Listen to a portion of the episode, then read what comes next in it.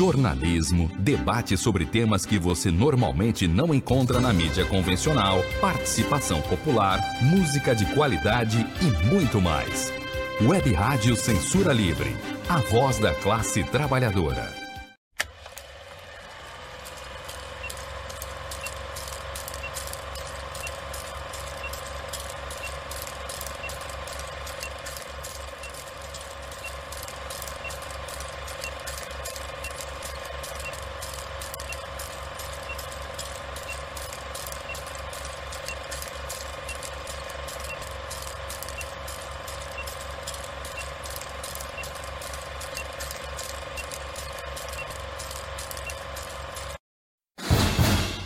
Cinema Livre. Tudo sobre o mundo da sétima arte. Apresentação: Wellington Macedo.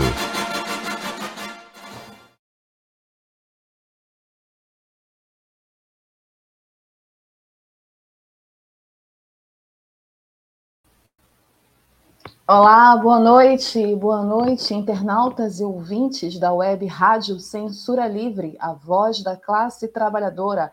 Está no ar mais uma edição ao vivo do programa que traz tudo sobre o mundo da sétima arte até vocês, cinéfilos, ligados e sintonizados neste exato momento nos canais da Web Rádio Censura Livre, via Facebook, via canal do YouTube. Estamos ao vivo no Twitter e via aplicativos baixados nos aparelhos celulares de vocês nos ouvindo. Boa noite, sejam muito bem-vindos. Eu sou Wellington Macedo e falo diretamente de Belém do Pará. Esse é o programa Cinema Livre, o programa que fala tudo sobre o mundo do cinema, bastidores, notícias, curiosidades, os perfis dos astros e estrelas, as histórias dos grandes filmes que marcaram as nossas histórias e a história do mundo do cinema, agora na Web Rádio Censura Livre junto com o meu parceiro Dirley Santos, que está aqui comigo nessa noite de sexta-feira, 17 de junho de 2022. Daqui a pouco o Dirley aparece para ler os comentários de vocês, então deixem os comentários de vocês aqui embaixo, que eu vou adorar ler os comentários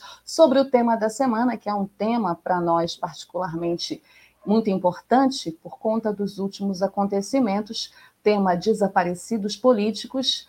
É, e aqui em Belém do Pará chove, faz calor e recebemos a visita ingrata do genocida que está neste momento, inclusive aqui perto da minha casa, para vocês terem uma ideia. Então temos muito que falar hoje no programa. Desaparecidos políticos com o filme Desaparecido, um grande mistério do grande diretor de cinema Costa Gavras. Então, se ajeitem onde vocês estiverem, peguem a pipoca de vocês. O programa Cinema Livre é feito por mim, pelo Dirley Santos e também pelo Almir César Filho. Os dois estão no estado do Rio de Janeiro. Daqui a pouco o Almir deve aparecer também fazendo seus comentários. Deixem os seus. Não esqueçam de dar like, de compartilhar o nosso programa, de ativar o sininho para as notificações.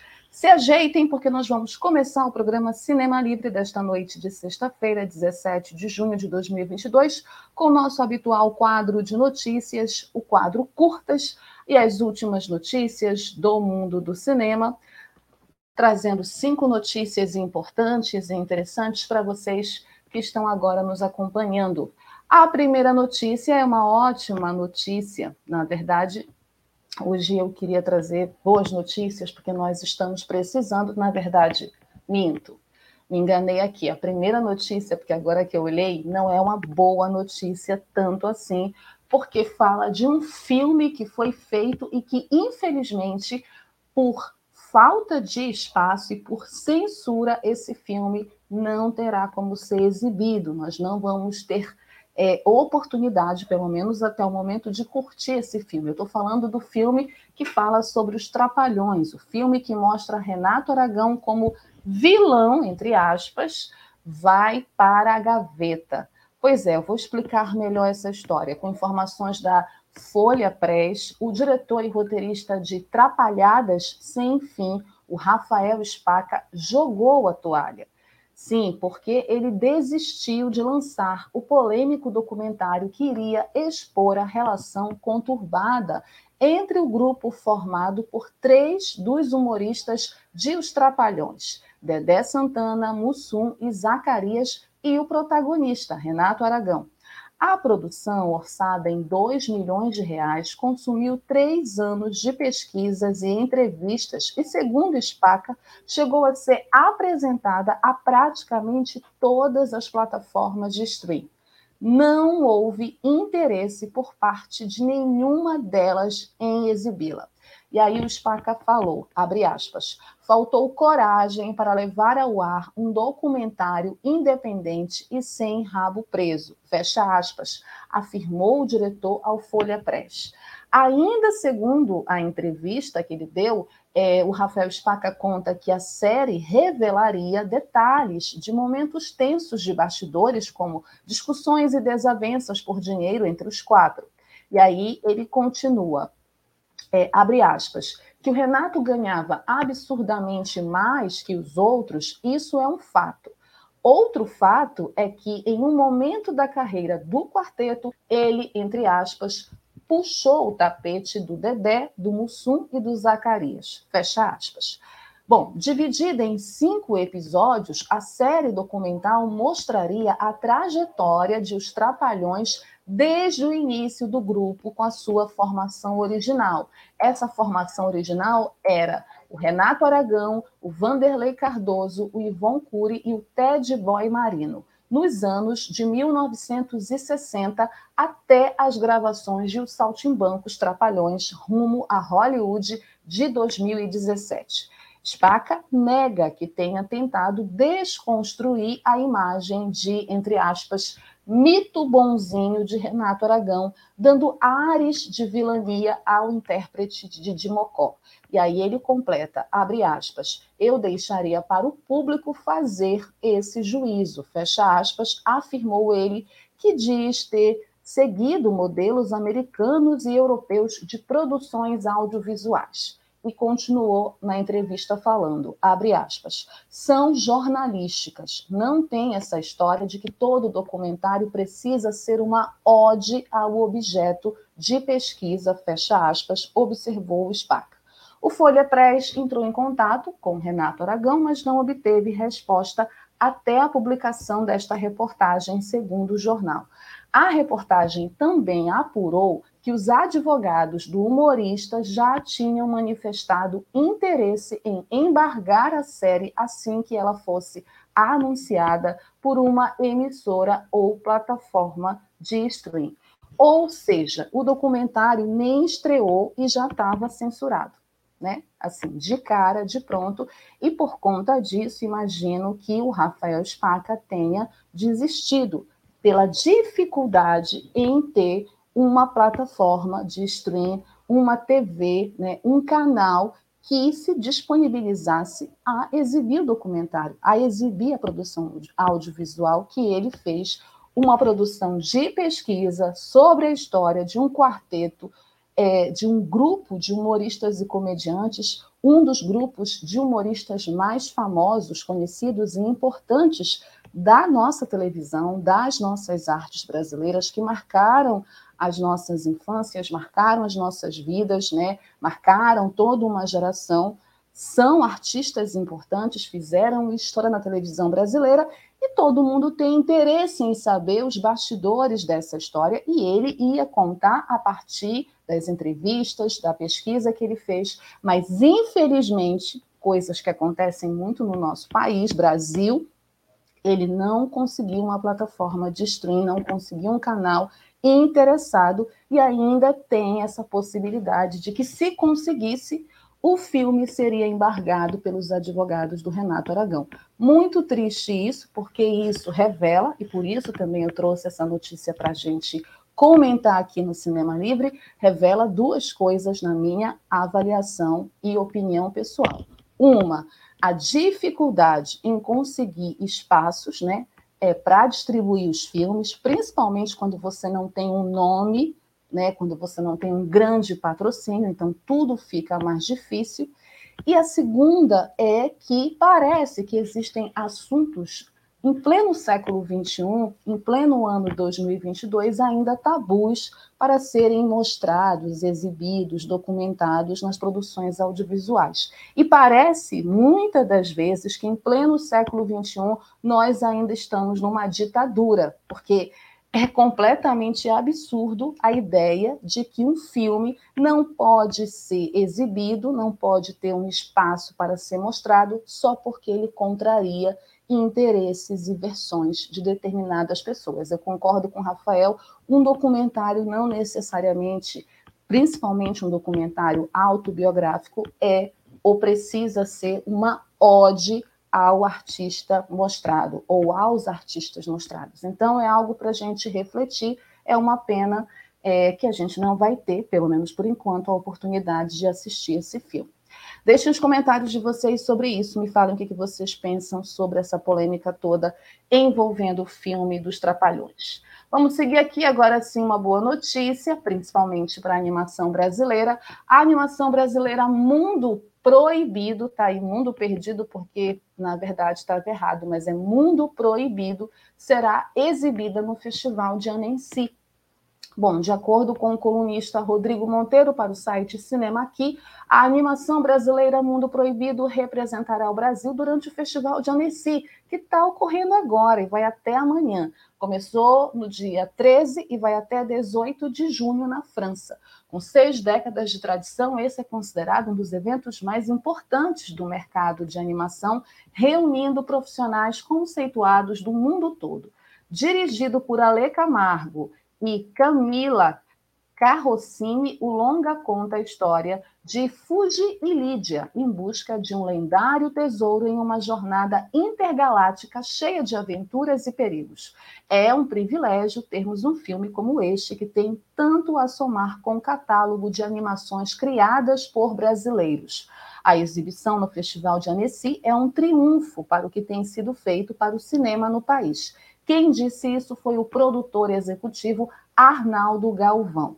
O longa está em fase de negociação, mas tem previsão para chegar aos cinemas nacionais ainda em 2022. Bacana. Bom, o Festival de Cinema de Animação de Annecy, ele é um festival realizado anualmente na cidade de Annecy, na França, e foi criado em 1960. Ele é organizado pela Associação Internacional de Filmes de Animação e é considerado hoje o principal ou o maior festival do gênero da animação mundial. Só para vocês terem uma ideia, cerca de 500 filmes hoje, né, nesses dias de 13 a 18 de junho, serão exibidos, estão sendo exibidos no festival. E esse festival já premiou duas vezes o Brasil, caso vocês não saibam, já premiou o Brasil por é, uma história de amor e fúria, que a gente já falou aqui, filme maravilhoso do Luiz Bolognese, e também premiou o Brasil com a animação O Menino e o Mundo, que eu ainda espero falar aqui, porque é uma das animações que eu mais amo e curto, e que eu assisti nos últimos tempos com os meus moleques. Bacana, é, sucesso para o mundo proibido, sucesso para a nossa animação brasileira que precisa, que é muito boa, cheia de artistas maravilhosos, talentosos e precisa. Gente, meu telefone está tocando. Pera. E precisa. Pronto. E precisa ser mais reconhecida e valorizada, certo?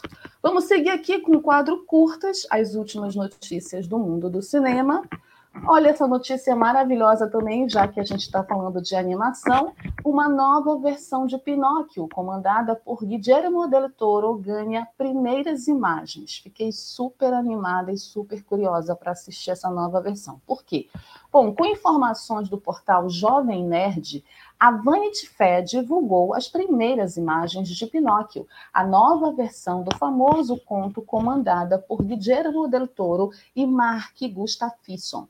O filme é feito em stop motion e terá, e será, na verdade, lançado pela Netflix.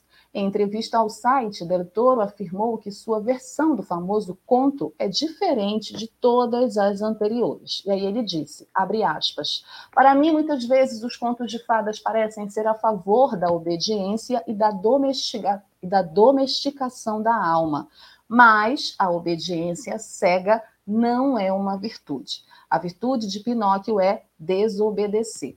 Em uma época em que todos se comportam como marionetes, ele faz o oposto.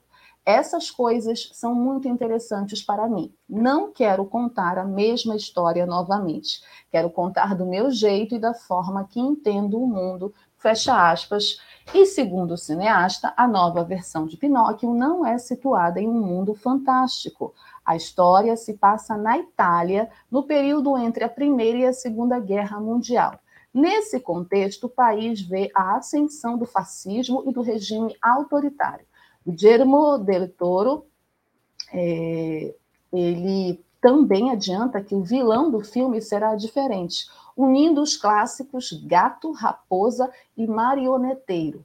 E falou, abre aspas, esse bonequeiro já encantou as cortes da Europa e agora está viajando com um circo pequeno e sujo.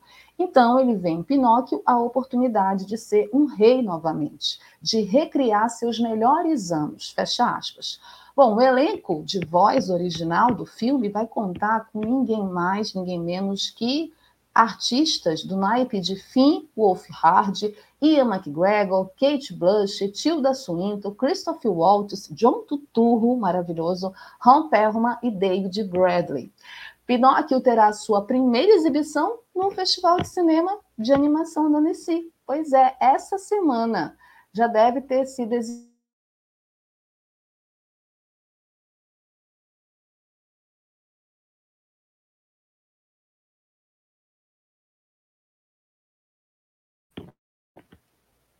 Oi? Oi. Jornalismo, debate sobre Caiu. temas que você Fiquei normalmente não encontra na mídia convencional, participação popular, música de qualidade e muito mais. Web Rádio Censura Livre, a voz da classe trabalhadora.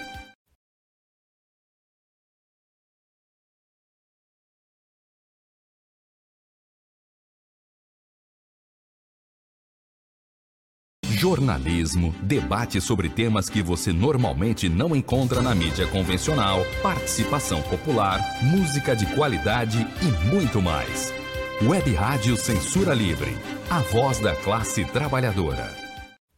Para manter o projeto da Web Rádio Censura Livre de uma mídia alternativa, buscamos apoio financeiro mensal ou doações regulares dos ouvintes, de amigos e parceiros já que não recebemos recursos de grandes empresas, políticos ou partidos.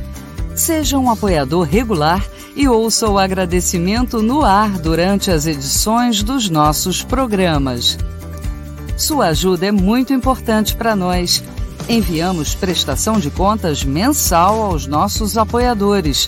Temos uma vaquinha virtual permanente. Anote o endereço virtual apoia.se barra CL Web Rádio. apoia.se barra CL Web Rádio. Saiba mais sobre a emissora no WhatsApp 21 96553 8908. Web Rádio Censura Livre, a voz da classe trabalhadora. Acompanhe a programação da Web Rádio Censura Livre no site www.clwebradio.com, no aplicativo exclusivo para ouvir rádio no celular, tablet e Smart TV. A emissora também está no Rádiosnet, um dos maiores aplicativos para esta finalidade, na nossa página no Facebook e no canal da emissora no YouTube. Acesse o nosso canal escrevendo youtube.com barra C barra Censura Livre. Tudo junto. Inscreva-se no canal e acione o sininho para receber as notificações de novos vídeos. Web Rádio Censura Livre. A voz da classe trabalhadora.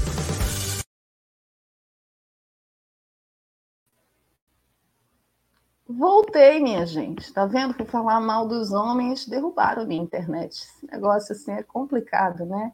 Nem sei em que parte que eu parei da notícia, mas era sobre Pinóquio, né? Dirley, eu acho que eu estava falando ainda do Pinóquio.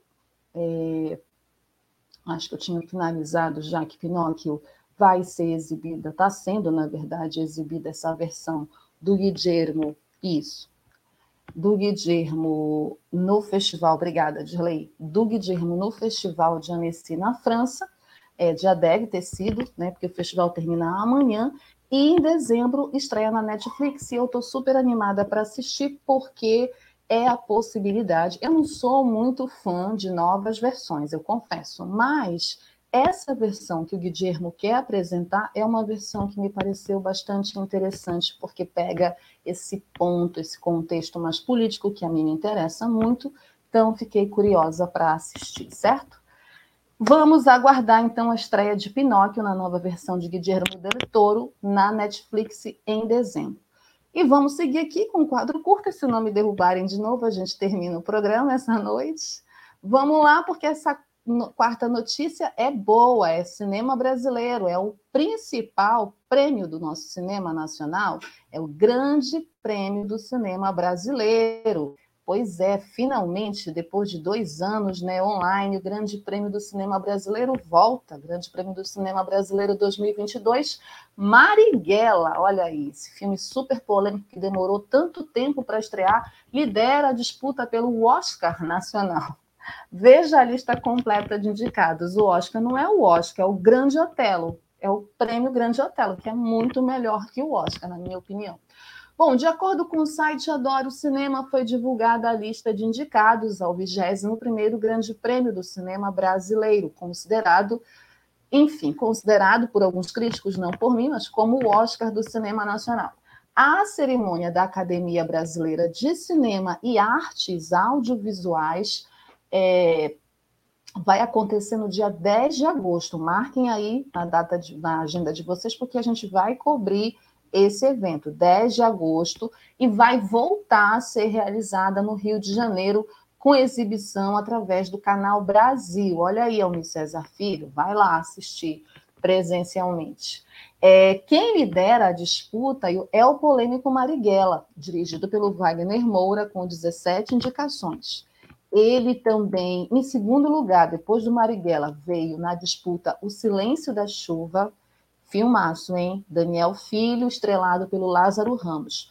A lista completa reúne 17 longas brasileiros, 10 filmes internacionais, além de diversos curtas e séries de TV, como Dom e Sob Pressão. Entre os filmes indicados na categoria Melhor Longa-Metragem estão Sete Prisioneiros, filme do Rodrigo Santoro na Netflix, Deserto Particular, maravilhoso, filme do Ali Muritiba, que foi o representante do Brasil no Oscar 2022, e o Marighella. A Última Floresta, um também dos filmes mais maravilhosos que eu assisti esse ano, que é do Luiz Bolognese e do Davi Copenaua, concorre na categoria Melhor Filme Documentário. O Wagner Moura está concorrendo como melhor primeira direção de longa-metragem. E as categorias melhor ator e melhor atriz, as disputas serão duríssimas e Marighella está nas duas categorias, concorrendo Adriana Esteves como melhor atriz e Bruno Galeasso e seu Jorge no páreo na categoria melhor ator. Então vocês já sabem o Grande Prêmio do Cinema Brasileiro, que é considerada a maior premiação do nosso cinema nacional, acontece em 10 de agosto desse ano, com transmissão ao vivo pelo Canal Brasil vai ser presencial e tem muitos filmes interessantes, como Marighella, como é, é, O Silêncio da Chuva, o próprio Sete Prisioneiros, é, Deserto Particular. Tem muitos atores e atrizes talentosos. A nossa Dira Paz, daqui do Pará, está concorrendo na categoria Melhor Atriz. Vai ser muito legal falar desse festival em breve aqui no Cinema Livre, tá bom? e assistam lá no Canal Brasil. E a nossa última notícia é uma notícia que vem de Hollywood e é muito importante porque interessa a todos nós, do audiovisual. Astros de Hollywood pedem cautela em uso de armas em produções audiovisuais. Esse debate de armas está tão em voga, né, tão na ordem do dia, principalmente no nosso país. E aí, os astros em Hollywood, por conta também daquele incidente envolvendo o Alec Baldwin, é, eles fizeram essa petição, esse pedido, né, com informações do portal Isto É, estrelas de Hollywood como a Amy Schumer, a Julianne Moore e o Mark Ruffalo assinaram uma carta publicada na última segunda-feira, 13 de junho, pedindo que as produções de cinema e televisão representem o uso responsável de armas de fogo e limitem cenas com crianças armadas. A carta aberta, escrita em resposta a recentes tiroteios em massa no Texas e Nova York, também foi assinada pelos produtores J.J. Abrams, de Lost, e Shonda Rhimes, de Bridgerton, e a diretora Kathleen Kennedy, da Lucasfilm.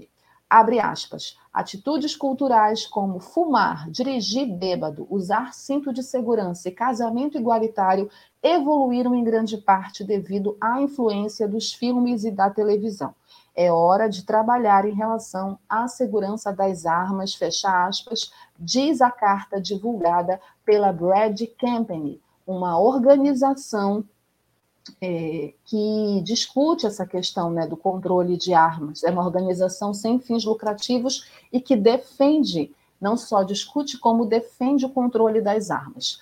Abre aspas, não estamos pedindo que deixem de usar armas na tela. Pedimos aos roteiristas, diretores e produtores que sejam cuidadosos com o tema da violência armada e com as melhores práticas para garantir o uso seguro das armas. Fecha aspas.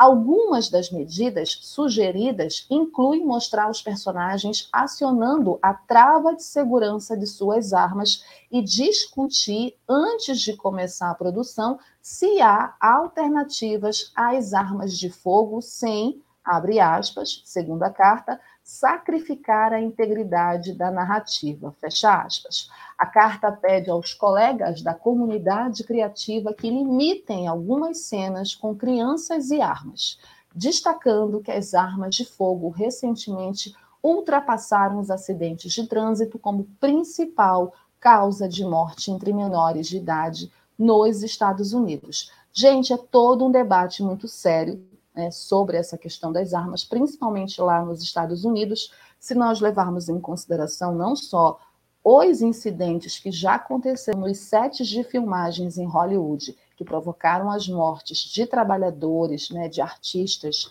de profissionais do audiovisual, como esse mais recente envolvendo a diretora né, de fotografia no filme do Alec Baldwin, mas também por conta da situação política do país, né? Por essa questão das armas lá serem legalizadas e o uso delas ser permitido assim de uma maneira muito mais é, fácil do que em outros países e pelas tragédias que isso acaba ocasionando lá. Então é um debate sério que provavelmente deve se estender, caso isso seja adotado em Hollywood para outros cinemas, outros mercados né, do audiovisual. Então, a gente vai ficar acompanhando aqui no Cinema Livre e novas informações e notícias e atualizações sobre isso a gente traz aqui, certo? Vamos agora para o nosso primeiro intervalo da Web Rádio Censura Livre. Na volta, a gente vai falar sobre o tema da semana: desaparecidos políticos. Já já. Jornalismo, debate sobre temas que você normalmente não encontra na mídia convencional, participação popular, música de qualidade e muito mais. Web Rádio Censura Livre, a voz da classe trabalhadora. Para manter o projeto da Web Rádio Censura Livre de uma mídia alternativa, buscamos apoio financeiro mensal ou doações regulares dos ouvintes, de amigos e parceiros já que não recebemos recursos de grandes empresas, políticos ou partidos. Seja um apoiador regular e ouça o agradecimento no ar durante as edições dos nossos programas. Sua ajuda é muito importante para nós. Enviamos prestação de contas mensal aos nossos apoiadores. Temos uma vaquinha virtual permanente. Anote o endereço virtual apoia.se barra CL Web Rádio.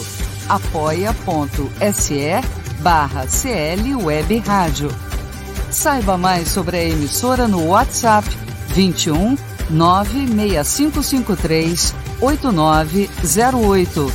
Web Rádio Censura Livre, a voz da classe trabalhadora.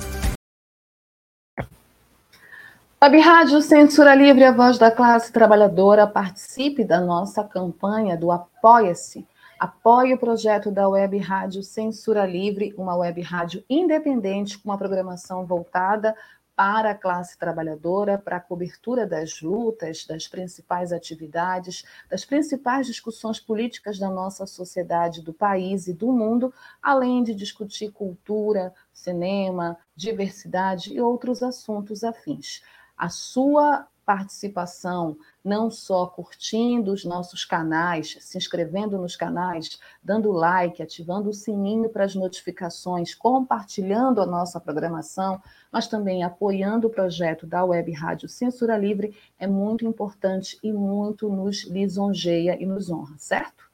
E não esqueça de mandar sua sugestão para o programa Cinema Livre, quadro cinemalivre.gmail.com onde você pode mandar não só a sua sugestão de filme que você queira que eu analise, fale aqui, ou de um ator ou de uma atriz para participar do quadro perfil, é, ou de um tema também, enfim, que você acha que é importante tocar a partir do olhar do cinema, mas também mande sua crítica, sua reclamação, diga o que você acha do programa. Por enquanto não temos comentários, eu acho que o povo hoje está dormindo, né? Ou também deve estar é, tímido, mas deixem os comentários de vocês aí sobre o programa, sobre o tema, sobre o nosso quadro curtas e agora sobre esse tema super importante que a gente está trazendo nessa semana, nessa noite de sexta-feira, é, 17 de junho de 2022.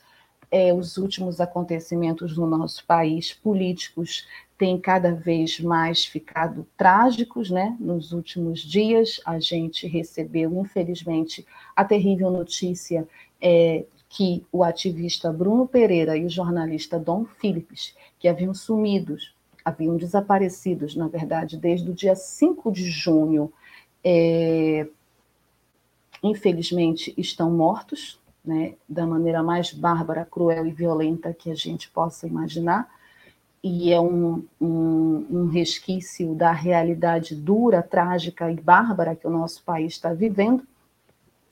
E aí a gente não poderia né, se eximir de fazer alguma discussão, porque o cinema é uma ferramenta comunicacional, para além do entretenimento, que trata temas como esse, temas sociais, é, em vários filmes, em várias obras importantes da história do cinema mundial. Né?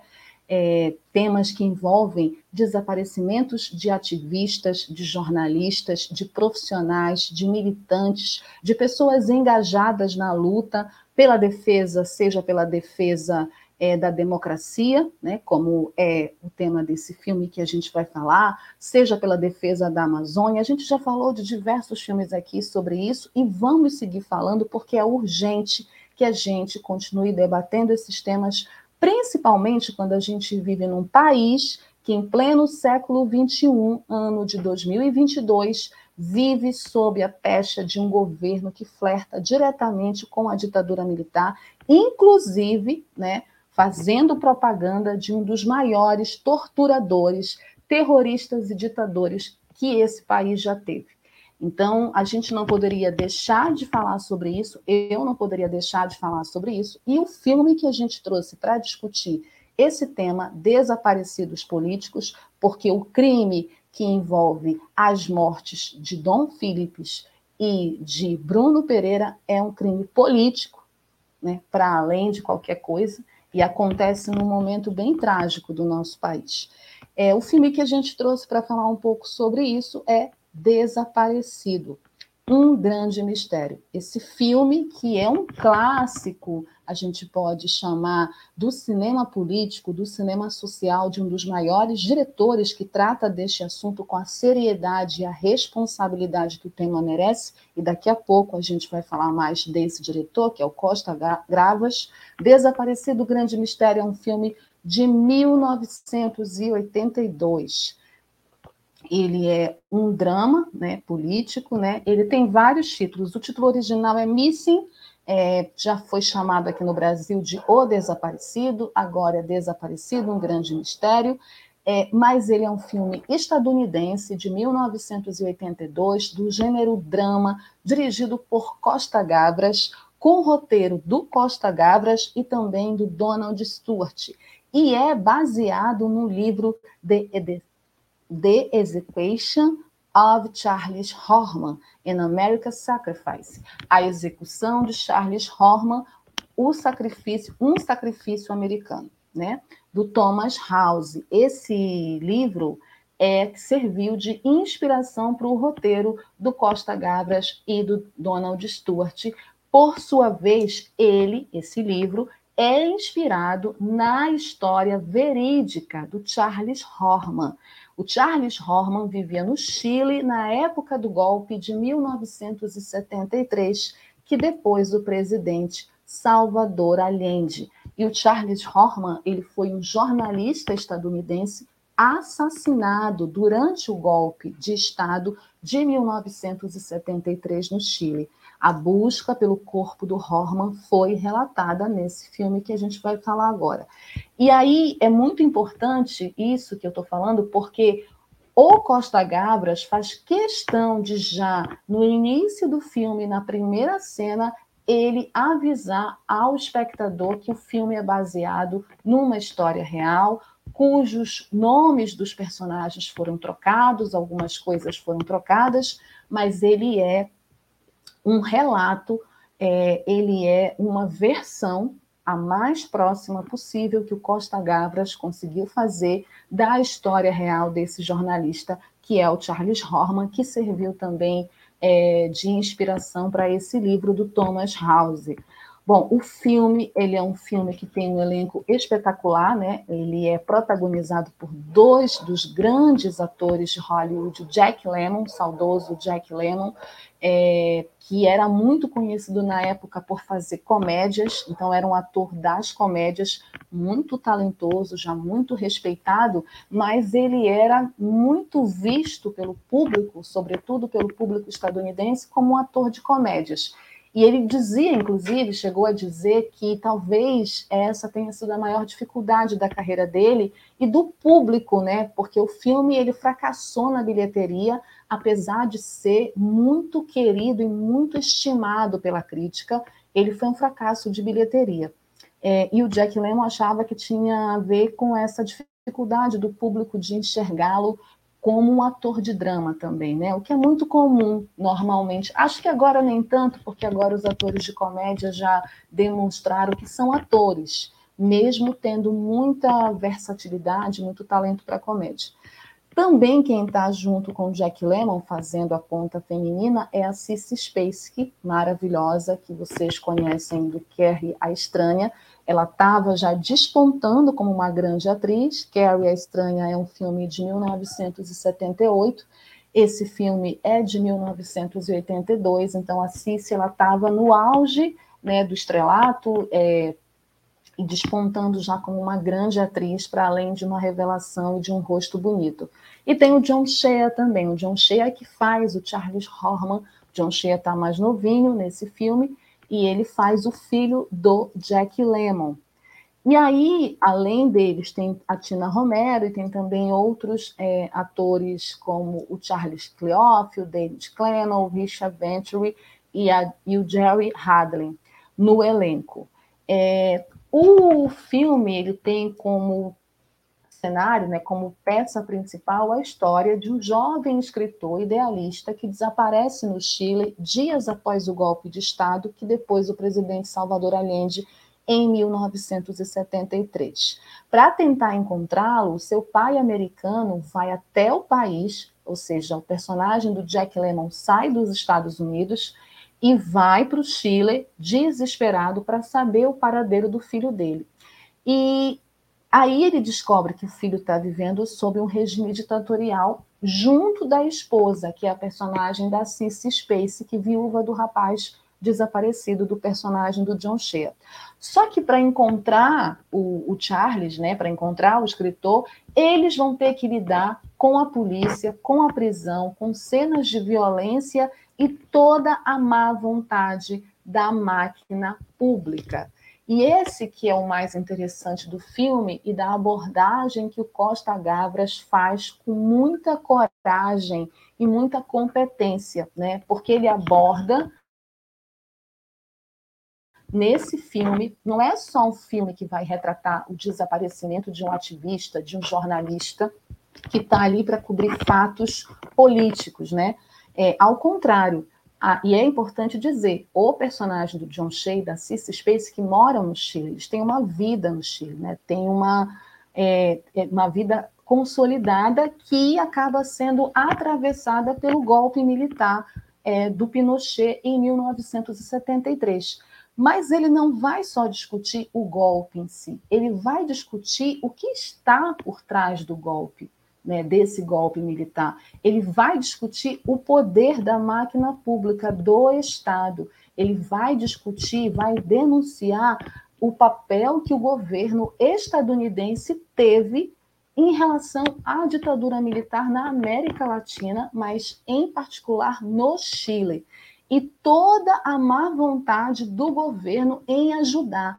Tudo o que o governo poderia fazer para tentar ajudar o personagem do Jack Lemmon, o Ed Horman, e a mulher do Charlie, a Betty, eles, na verdade, fazem tudo para atrapalhar e para responsabilizar a vítima, no caso, Charlie Horman, pelo seu próprio desaparecimento.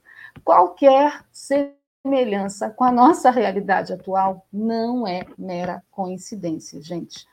É, o filme, na verdade, ele também vai discutir a partir é, também de, de uma forma sensível que Costa Gabras consegue, uma narrativa sensível, como que a ideologia estadunidense incrustada nesse americano, que é o personagem do Jack Lemmon, ela vai se destruindo na medida que ele vai descobrindo toda a história por trás do desaparecimento do filho dele. Então, ele é um senhor norte-americano, muito orgulhoso do país dele, muito orgulhoso é, do governo, né? Ele chega no Chile crente que o governo vai ajudá-lo, que o filho dele vai ser encontrado, porque ele vai para a embaixada, e a embaixada norte-americana deveria, né, pelo menos é o que se entende dela, é, se responsabilizar por esse sumiço, dar as respostas, é, fazer com que toda a equipe de investigação movesse céu e terra para encontrar o filho dele, e não é o que acontece.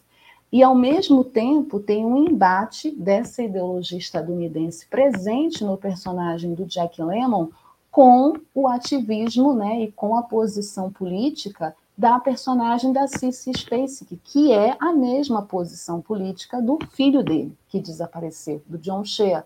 Então, eles têm, durante o filme todo, ao mesmo tempo que uma conexão e uma aproximação por conta do desaparecimento do John Shea, né, do Charlie Horman, é, ao mesmo tempo eles têm embates, né, porque ele demora para se convencer que o governo estadunidense não vai fazer nada de fato para trazer o filho dele de volta.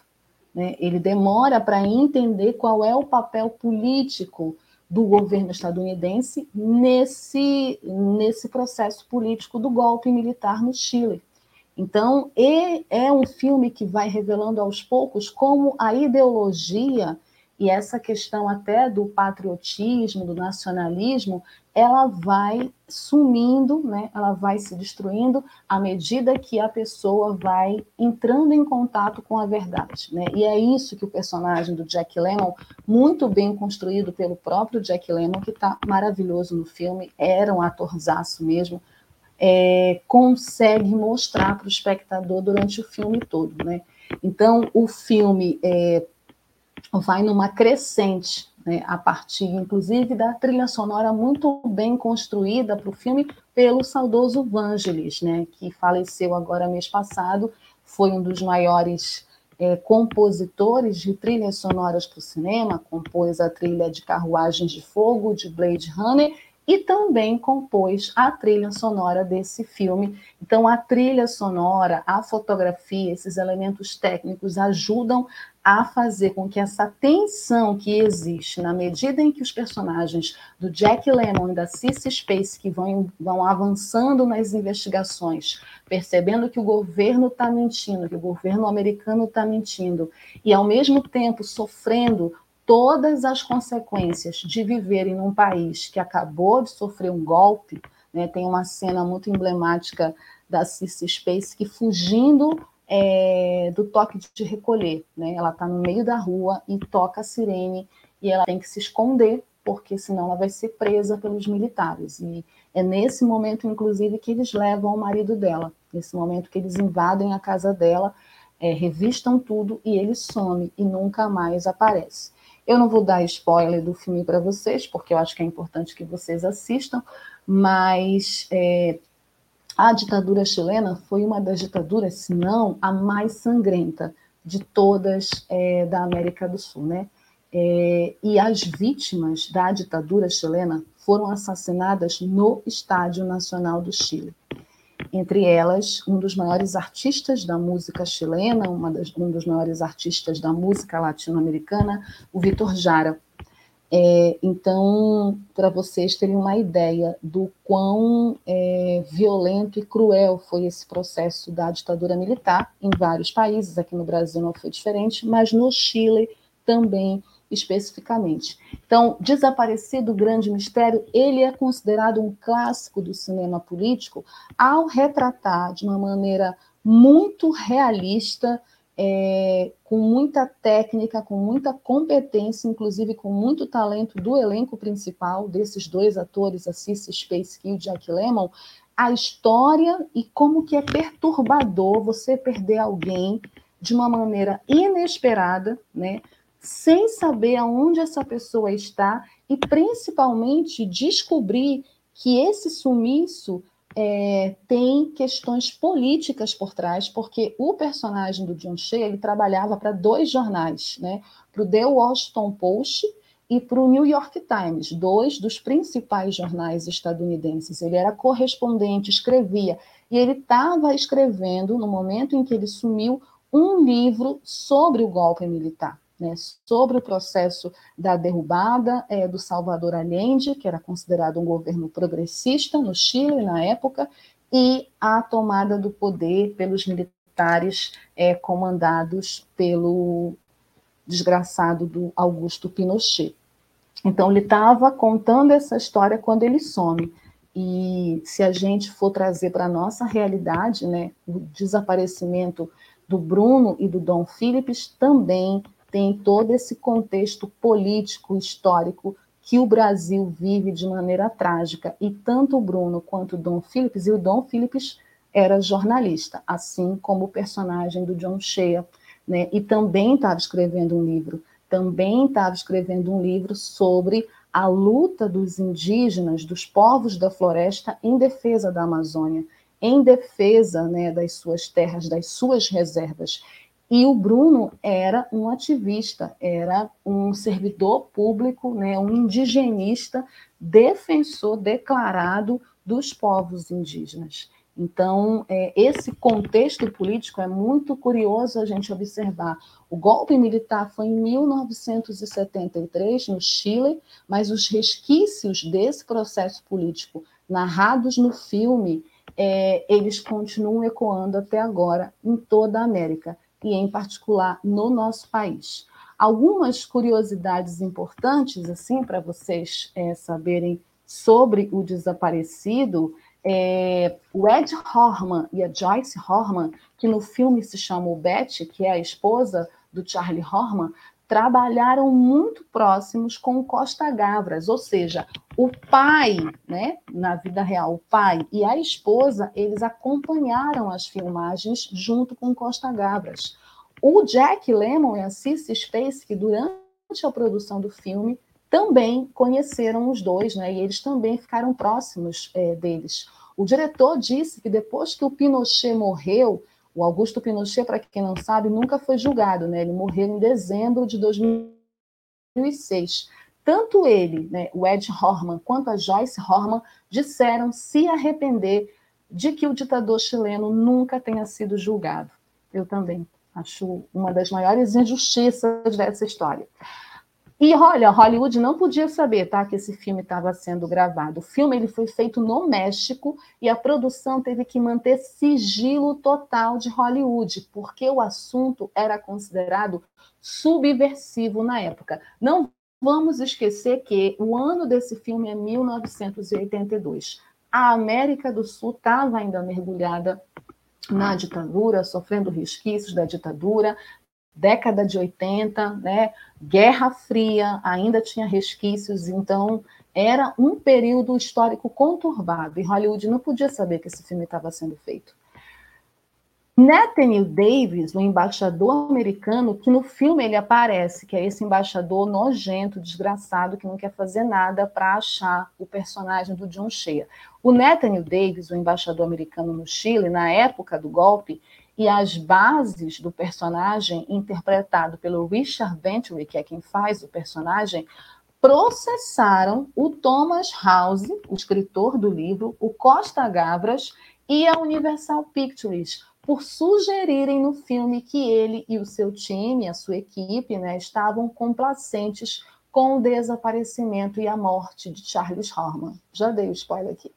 Bom, o processo acabou não dando em nada e, obviamente, Davis e o resto perderam a causa. Tinha mais a que perder, porque eles foram, sim, complacentes, omissos, negligentes, não fizeram absolutamente nada para achar e eram responsáveis também pelo desaparecimento não só de Charlie Horman, mas de todos os presos políticos daquele período.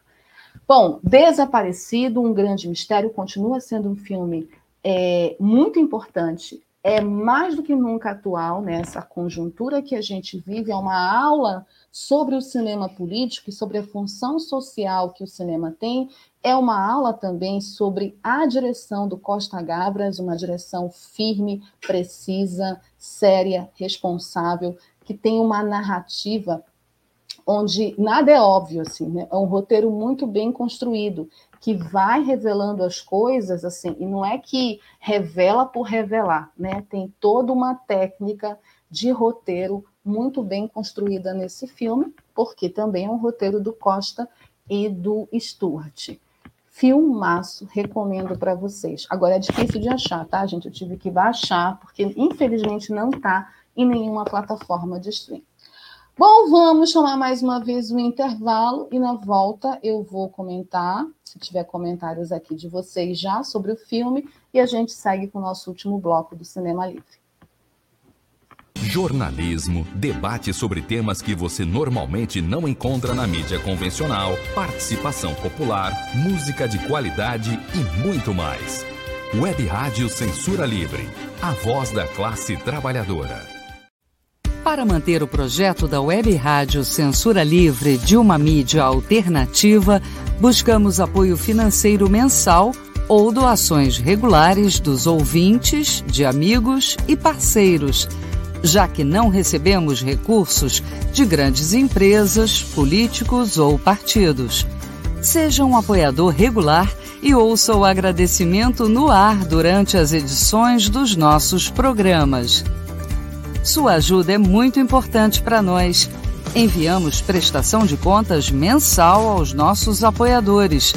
Temos uma vaquinha virtual permanente. Anote o endereço virtual apoia.se barra CL Web Rádio. apoia.se barra CL Web Rádio. Saiba mais sobre a emissora no WhatsApp 21 96553 8908. Web Rádio Centro.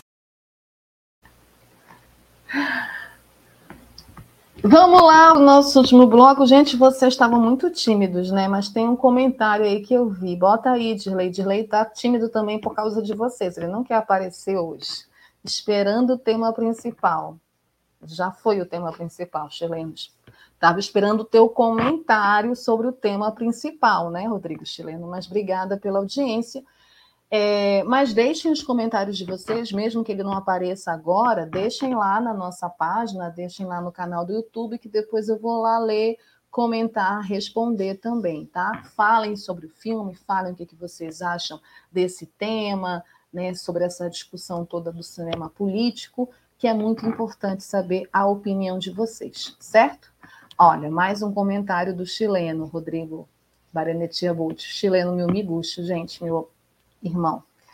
Missing, ele fala o título original, porque ele é chato. É parte de um grupo de filmes que falaram sobre o golpe e a ditadura chilena. Além dele estão Chove sobre Santiago, maravilhoso. Machuca, maravilhoso, e No, maravilhoso. Três filmes maravilhosos.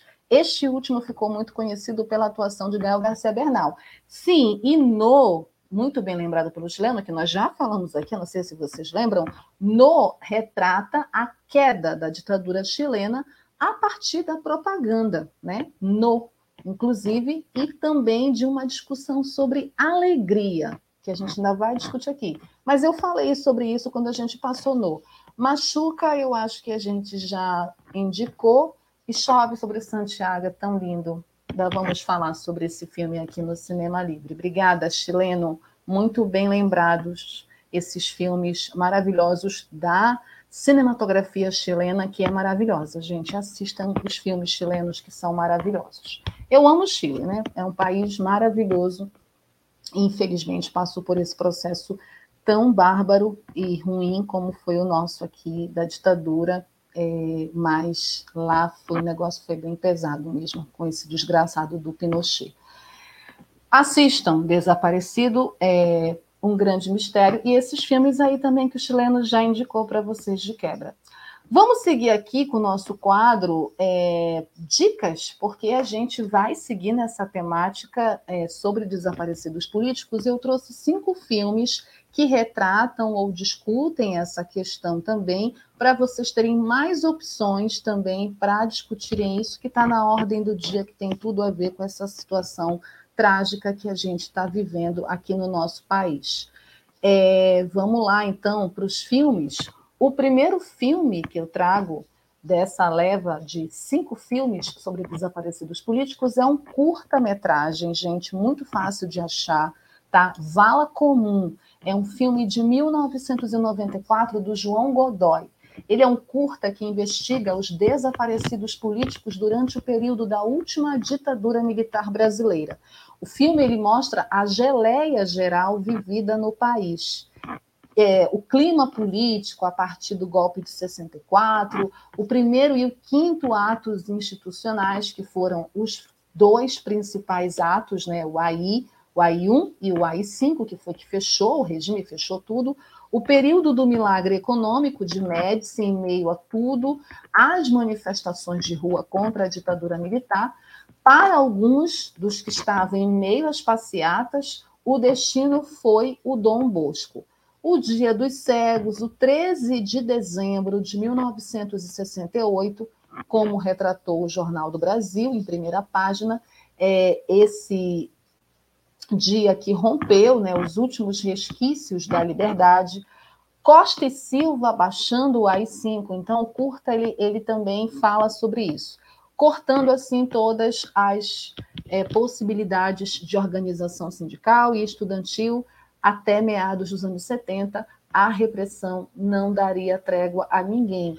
E esse curta, o Vala Comum, ele acontece a partir da descoberta de um cemitério clandestino é, no bairro de Perus, de São Paulo. É a partir daí que começa a se escavar toda essa história, inclusive com vários depoimentos dos parentes das vítimas. É bem, bem forte, apesar de ser curta e impactante essa história. Vale a pena assistir. Vala Comum, 1994, do João Godoy. Nossa primeira dica. A nossa segunda dica vem de nosso país aqui vizinho, no hermano, Argentina, apesar de que não é um filme falado em espanhol. É Visões. Esse filme ele é de 2013, ele é bem controverso. Ele é do Christopher Hampton e ele fala sobre uma jornalista. Olha aí o jornalista de novo. Cecília, que escreve sobre desaparecidos durante a repressão dos anos 70 na Argentina. E ela acaba sendo sequestrada pela polícia. Quando a filha também é levada, o seu marido, Carlos Rueda, usa a clarividência para tentar salvar as duas. O filme ele tem um elenco internacional, protagonizado pela Emma Thompson e o Antônio Bandeiras, e quem tiver curiosidade, ele está lá na Amazon Prime. Ele é controverso porque ele foi para Cannes, foi indicado, é, ao Leão de Ouro, a Copa Volpe, mas ele foi vaiado na Argentina. Então, assim, tem gente que ama esse filme e tem gente que odeia esse filme. Mas assistam e tirem as conclusões de vocês. Visões 2003, do Christopher Hampton, está lá na Amazon Prime para vocês assistirem, certo?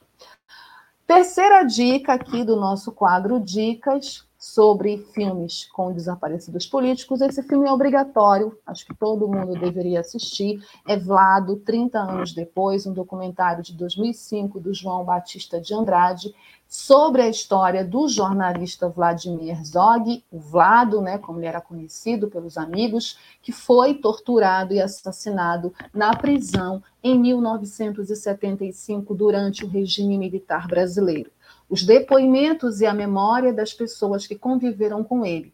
Tem entre eles depoimentos do João Bosco, da Clarice Herzog, do Aldir Blanc, e é obrigatório porque o Vlado, Vladimir Herzog, ele é um símbolo da ditadura brasileira no nosso país, né? Dos desaparecidos políticos, que foram muitos, e assassinados durante a ditadura militar, que não tiveram, inclusive, seus corpos até hoje encontrados, o Vlado ele é um símbolo por conta da questão é, da liberdade de imprensa. Ele era um jornalista que foi pego na casa dele, né, que foi torturado e teve toda uma mentira orquestrada e inventada pelo Estado militar brasileiro para esconder o assassinato dele, né, por ele ser um jornalista que se colocava em oposição à ditadura.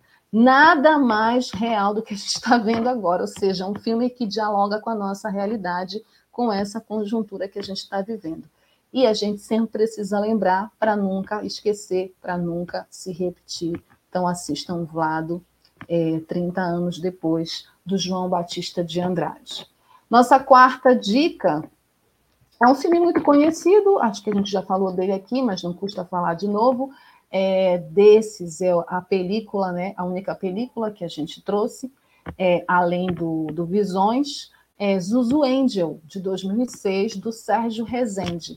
Nos anos de chumbo da ditadura, Zuzu Angel era uma estilista de sucesso que conquistava o mundo com seu talento, até que seu filho Stuart desapareceu nas mãos dos militares e foi torturado e morto.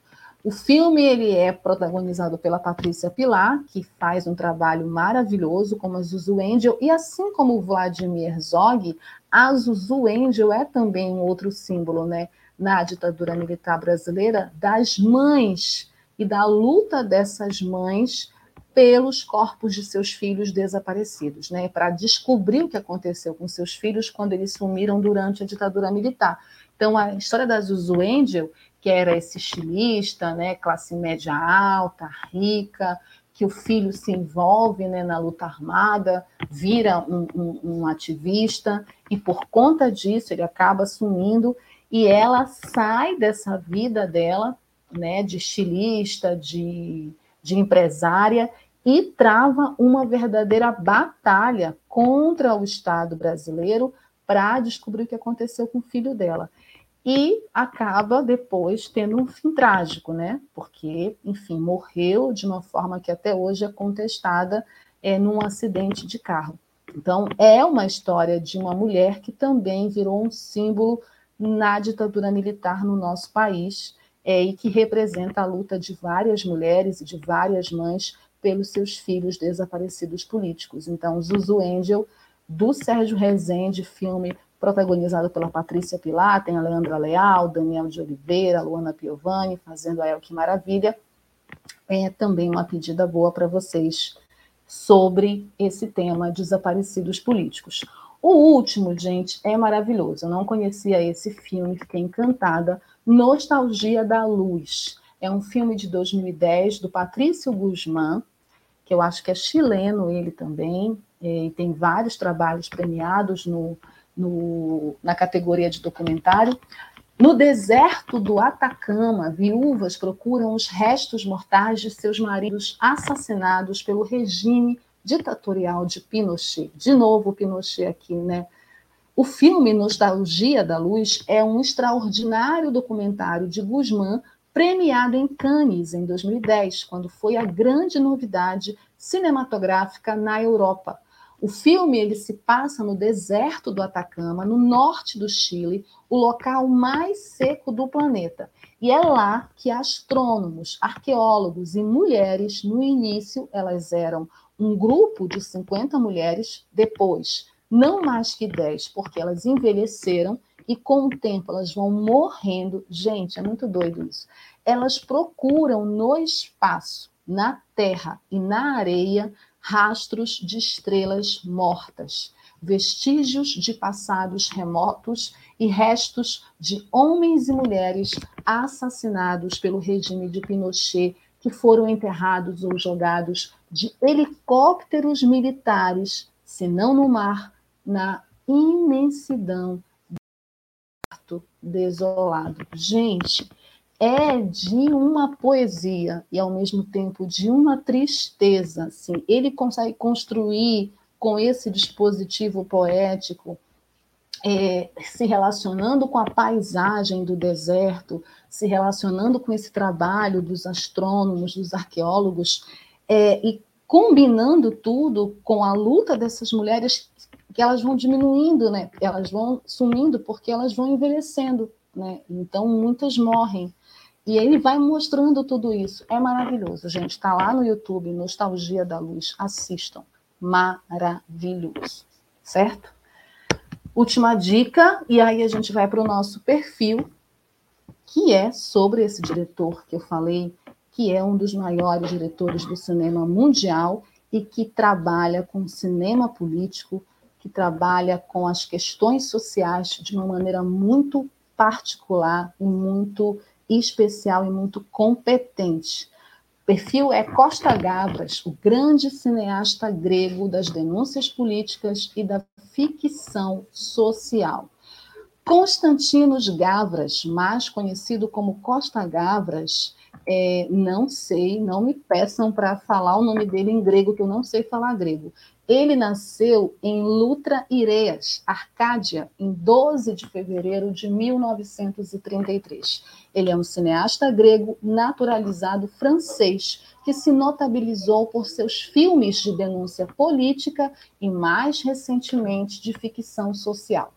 O Costa Gavras nasceu no vilarejo de Lutra Ireas, é, na península do Peloponeso, tendo completado os estudos secundários em Atenas. O seu pai era um antimonarquista, juntou-se às forças de esquerda contra os nazistas na invasão e ocupação à Grécia durante a Segunda Guerra Mundial e na Guerra Civil Grega, que foi de 1945 a 1949, que eclodiu na sequência da retirada das tropas nazistas nazistas da Grécia. Terminada essa guerra civil, com a derrota das forças de esquerda lideradas pelo Partido Comunista Grego, os militantes da esquerda sofreram uma repressão fortíssima. Como resultado, o seu pai perdeu o emprego de coletor de impostos em Atenas e foi preso. E o Costa Gavras foi impedido de ingressar na universidade e de viajar aos Estados Unidos para estudar cinema. Olha só, gente.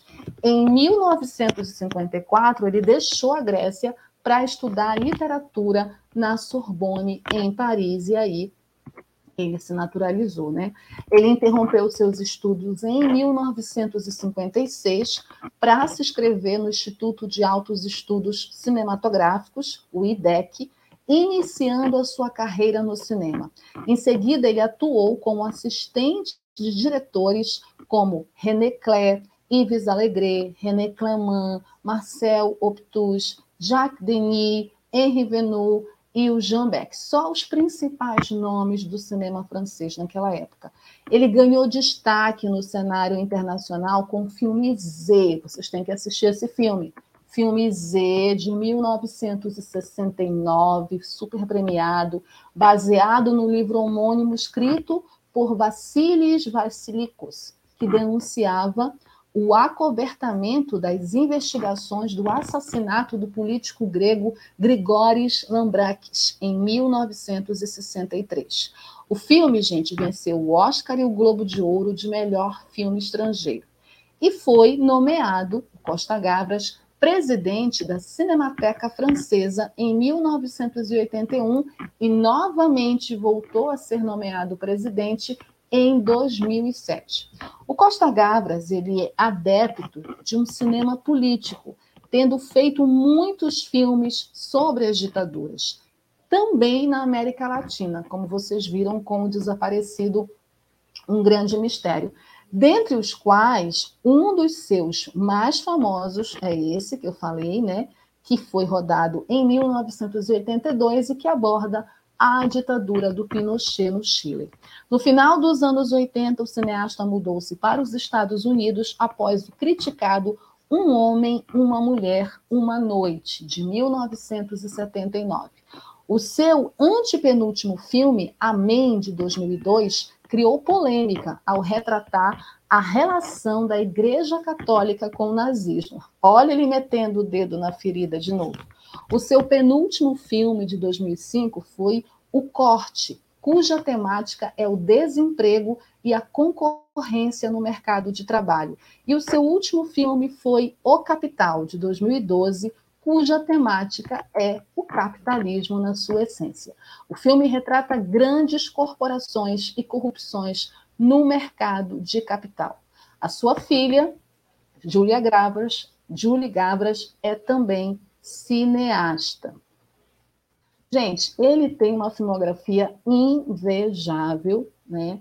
É, e tem premiações e nomeações enormes. Ele recebeu uma nomeação ao Oscar na categoria de melhor diretor Posé, em 1969, recebeu duas indicações ao Oscar na categoria de melhor argumento adaptado por Z em 69 e por Desaparecido, um grande mistério em 82, venceu em 82. Recebeu uma indicação ao Globo de Ouro na categoria de melhor realizador por Desaparecido, recebeu uma indicação ao Globo de Ouro na categoria de melhor argumento por Desaparecido, recebeu uma indicação ao BAFTA, né, o maior prêmio do cinema britânico na categoria de melhor realizador por Desaparecido, duas indicações ao BAFTA na categoria de melhor argumento por Z e Desaparecido venceu por Desaparecido em 1982. Recebeu uma indicação ao César o maior prêmio do cinema francês,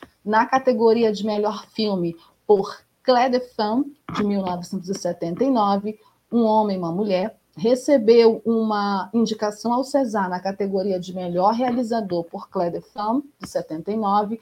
Ganhou a Palma de Ouro no Festival de Cannes por Desaparecido, um grande mistério.